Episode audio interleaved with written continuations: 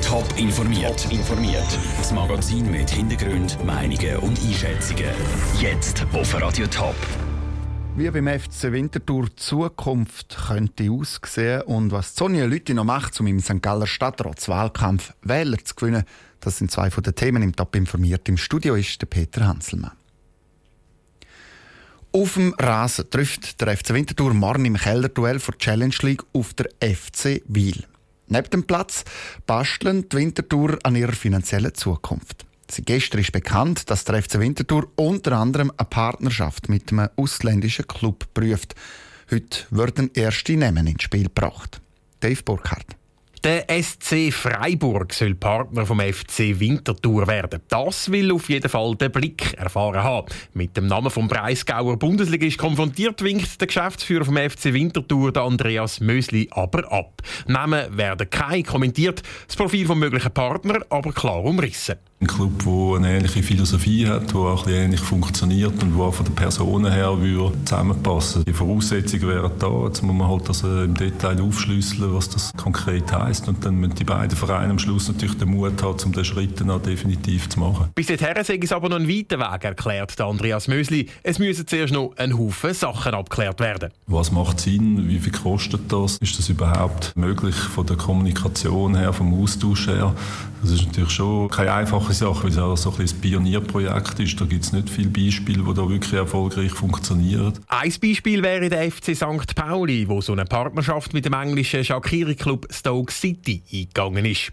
Nächster Schritt für den FCW ist laut Andreas Mösli, dass er sich mit dem möglichen Partnerverein grundsätzlich auf eine Zusammenarbeit kann verständigen kann. Da ist aber noch Geduld gefragt. Weil der andere Verein der grösste Verein ist, müssen wir natürlich am Schluss äh, warten, bis sie so weit sind. Aber für uns wäre es natürlich äh, super, wenn man das ja noch einen Grundsatzentscheid hätte, weil wir müssen ja wieder die Lizenz im Winter. Da ist natürlich schon entscheidend, ob so eine Variante ernsthaft geprüft wird oder nicht, weil das müssen wir alles in die Lizenz einfließen am Schluss. Am FC Winterthur dürfte die Arbeit in nächster Zeit also ziemlich sicher nicht ausgehen. Auf und auch neben dem Platz der Beitrag von Dave Burkhardt. Auf dem Platz gilt es dann eben für den FC Winterthur morgen Abend wieder ernst.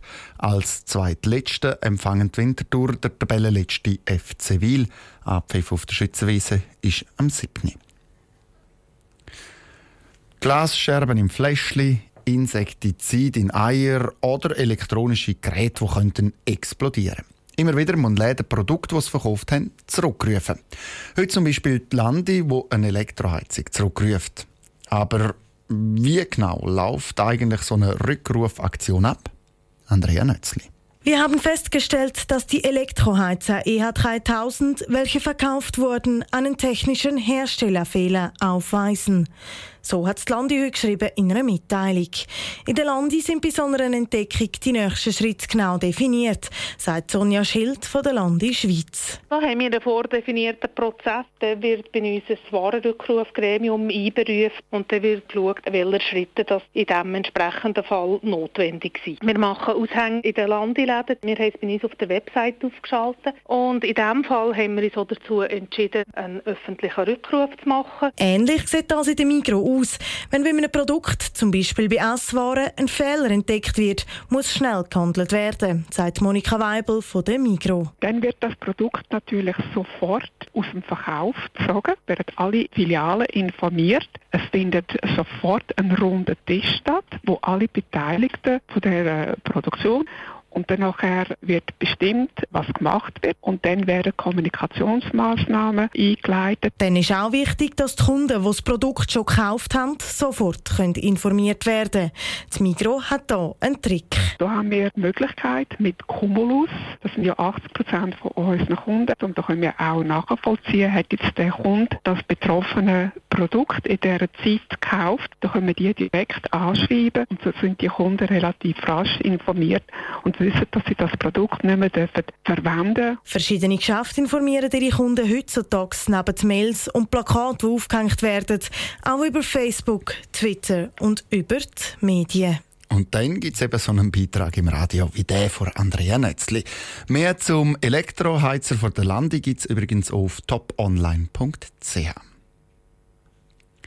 Sie steigt gegen den Boris Tschirki ins Rennen. Sonja Lütti von den Grünen Liberalen möchte im zweiten Wahlgang am Sonntag in einer Woche in St. Galler Stadtrat arbeiten. Sie sagt, als Wahl St. Gallery liegt ihrer Stadt besonders am Herzen. Der neue Schäfer hat sie in der St. Galler Altstadt getroffen und wollte von ihr wissen, was sie bis zum Wahlsonntag noch alles macht, um die letzten Wähler zu gewinnen. Ich möchte möglichst viel unter die Leute. Ich werde viel unterwegs sein in der Stadt St. Gallen, draussen einerseits, was bei diesen kalten Temperaturen viel, viel Energie braucht. Und andererseits gehe ich auch an verschiedene Veranstaltungen. Falls Sie die Wahl gewinnen, was ist das Erste, was auf Ihrer Traktandenliste steht? Ich habe zwei Themen, die ich in jeder Direktion möchte weiterverfolgen möchte. Das eine Thema ist das Thema Innovation.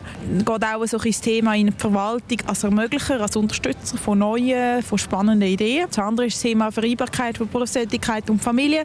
Ich möchte möglichst Leute, die Teilzeit möchten, arbeiten, auch ermöglichen, dass sie in die Führungspositionen arbeiten möglichst als Arbeitgeber Rahmenbedingungen zur Verfügung stellen, wo es eben möglich ist, Familie und Beruf miteinander zu vereinbaren.